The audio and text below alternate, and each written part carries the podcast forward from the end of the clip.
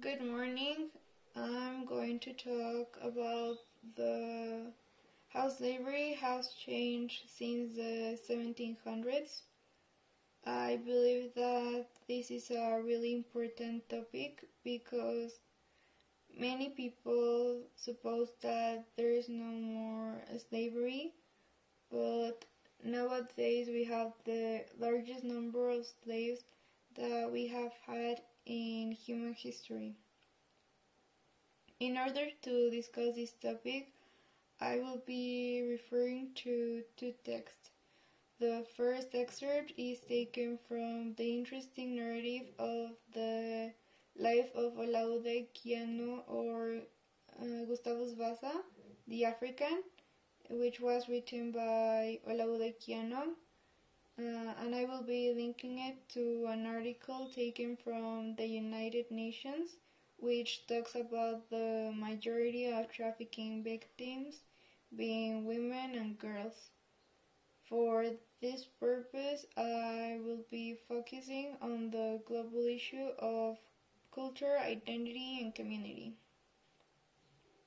So, as you may know, the interesting narrative of the life of Olaudah Equiano is a book uh, in which he narrates his life and how it changed since he was kidnapped at 11 years old. He tells all his history and how he ended. He was one of the few slave stories that does not end tragically.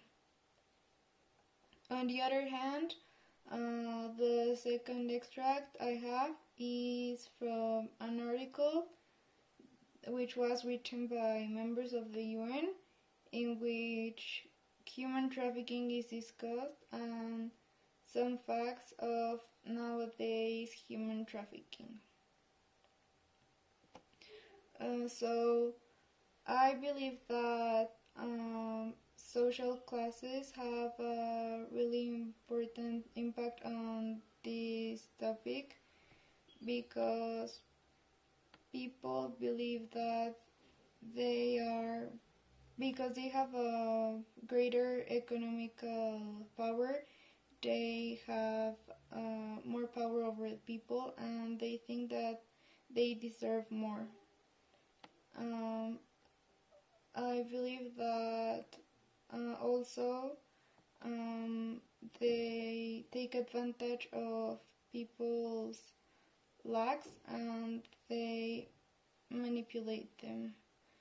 Um, referring to an excerpt from the non-literary article on line uh, 19, it says that people escaping from war and persecution are particularly vulnerable to becoming victims of trafficking.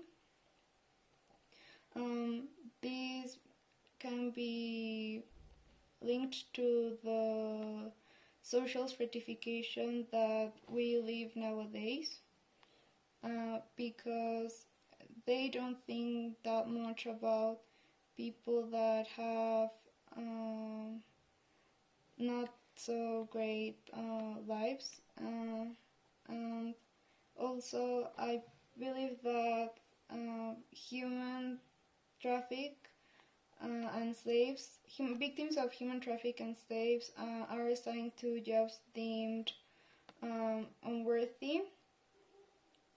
Um, uh, referring to an excerpt from the interesting narrative of the life of Olaudah Equiano, on the first lines, he says that he thought that he they were going to eat them because of their horrible looks and their loose hair. Um, but he, then later he was, oh, well, all the time he was afraid of them, but he then saw more people that was kidnapped and they tried to call him that, but he was not able to count. Um, also, on the on my non-literary excerpt, there are some lines like the one in which, like in line 9, where they discuss that women and girls are usually trafficked for marriage and sexual slavery.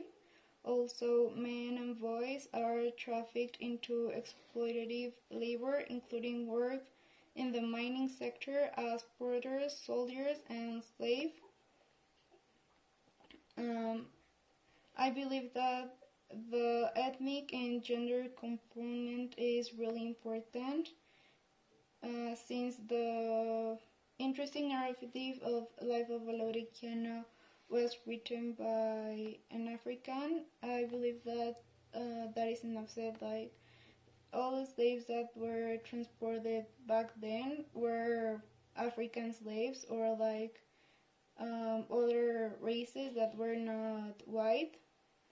And from the non-literary excerpt, I believe that it says on the line on the second line that 71% of human trafficking victims are women and girls and one third children representing that um, the ethnics and gender component uh, is a really decisive uh, factor.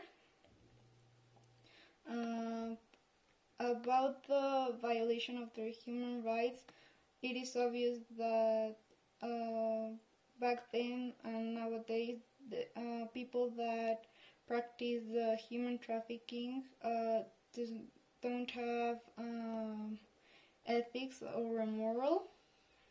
Um, uh, and the excerpt from the life of Olaudah Equiano, the 20th and 21st line talk about uh, refusing to eat and one of the men who was with him fastened his hands and laid him across and tied his feet, while the other flogged him severely. Um, referring to the other excerpt, uh, on the fifth line, they say that trafficking is for sexual exploitation and women are forced labor remain two most prominently detected forms. Uh, but also victims are being trafficked to be used as beggars uh, for forced or sham marriage and to benefit fraud and production of pornography, not respecting their basic human rights. Uh, nowadays, economic is uh, really affected by human trafficking because the annual profits generated uh, are about 150 billion dollars and I believe that the impact on society nowadays is really big because um, people are more afraid of what could happen to them, so they take um, more advices and they do more things in order to be safe. Um, and in conclusion, uh, I believe that uh, it is going to take a lot of effort to have a society in which we are not divided by classes or races or genders. Like we are all human beings at the end so we should feel equal um, I believe that people from upper classes feel superior and um, they try to demonstrate it uh, by owning um, expensive things or they can get to the point to acquire another human being and they treat them awful. So it is really important to point out that most of nowadays human trafficking. Sorry, I have to interrupt you because I have to ask you a few questions. Yes. Um, can you tell me what the root causes of human trafficking are? Um, I believe that uh, people with uh, more economic power uh, ha- want to have um, want to feel superior and they want to demonstrate that they uh, they can have more than others.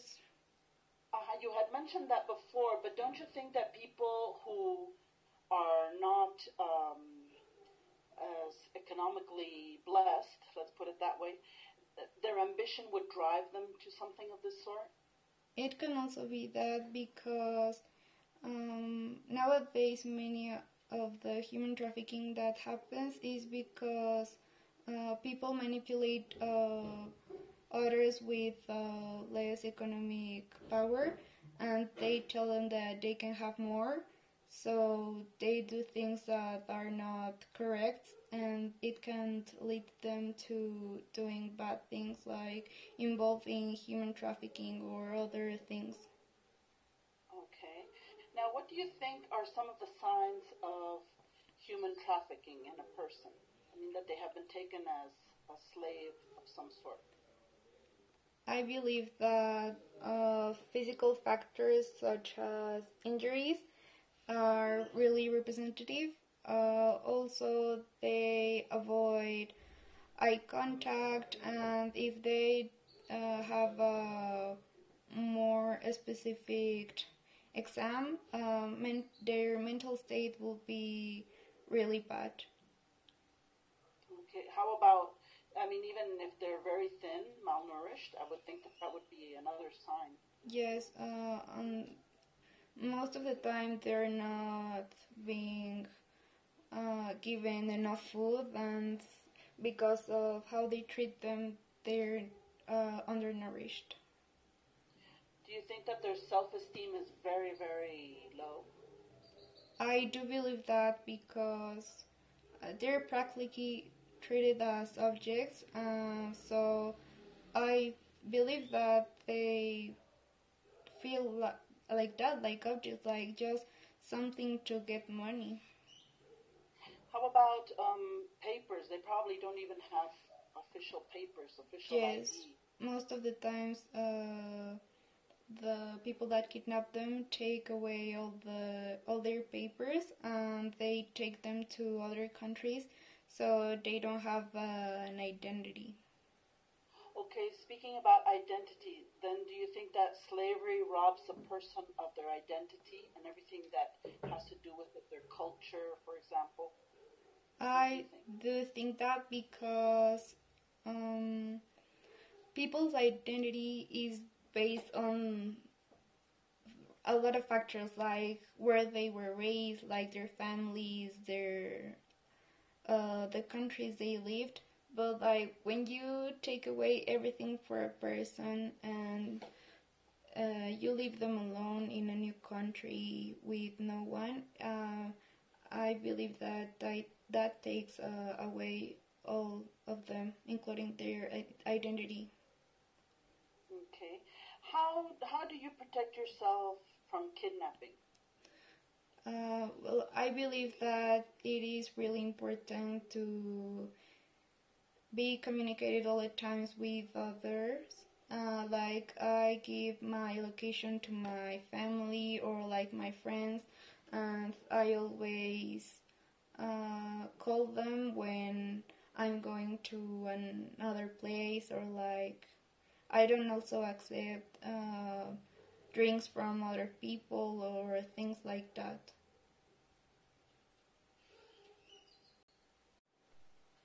And um, there's another question I want to ask you. What are some of the reasons that a victim may be reluctant, may not want to try to escape or report the crime?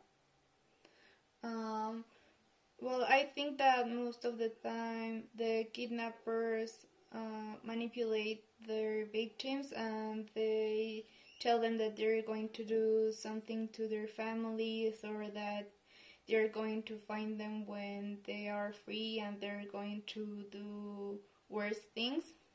Uh, also, I believe that um, some of the times they can develop uh, something psychologically that um, they have a relationship with their kidnappers. That's exactly what I was going to ask you. Do you think that besides physical abuse, there was another method used by them to control their victims? So it's psychological, you say?